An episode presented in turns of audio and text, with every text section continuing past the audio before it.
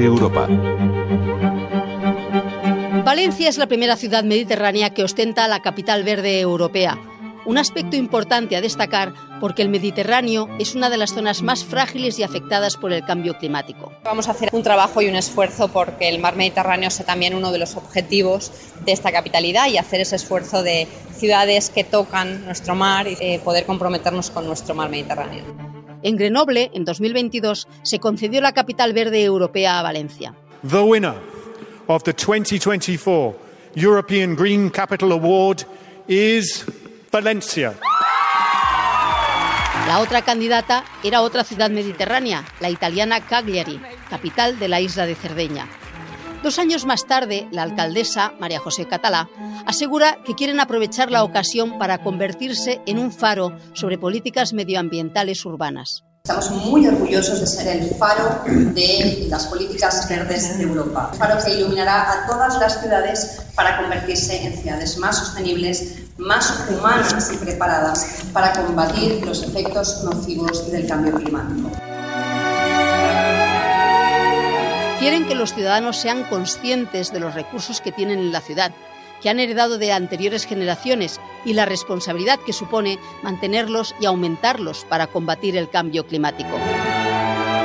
La alcaldesa valenciana ha recordado que es el esfuerzo colectivo desde hace décadas para mantener el entorno verde en la ciudad, algo a lo que también hizo referencia el anterior alcalde, Joan Ribó, cuando recogió la capitalidad en 2022 en Grenoble. Gràcies a les valencianes i valencians que lluitaren per tenir un saler per al poble. Estamos aquí gracias a las valencianas y valencianos que lucharon por tener un saler para el pueblo y un río Turia que sea un gran parque.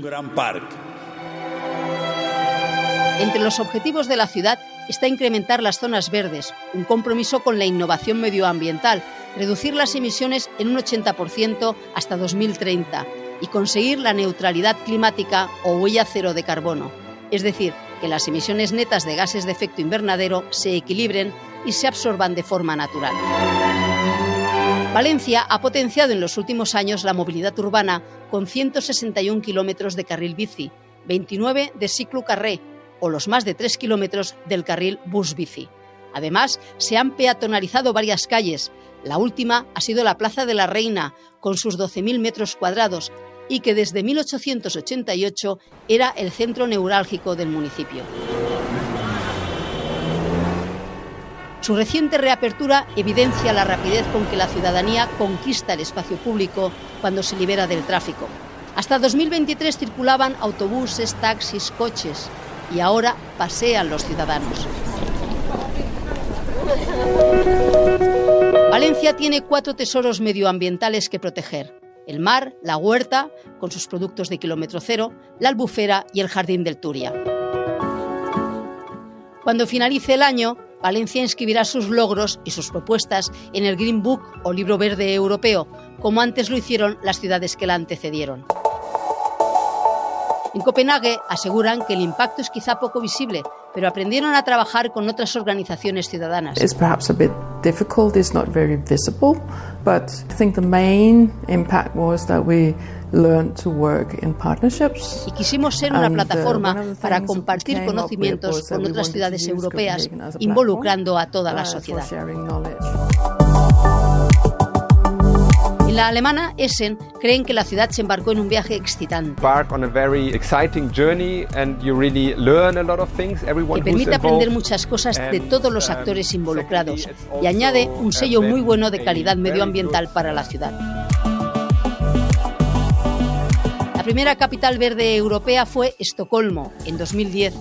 Desde entonces han ostentado esta categoría capitales de país como Copenhague, Ljubljana, Oslo, Lisboa o Tallinn pero también otras ciudades no capitales, como Vitoria-Gasteiz en 2012, las alemanas Hamburgo y Essen, las francesas Nantes y Grenoble, la británica Bristol, la neerlandesa Nimega o la finlandesa Lahti.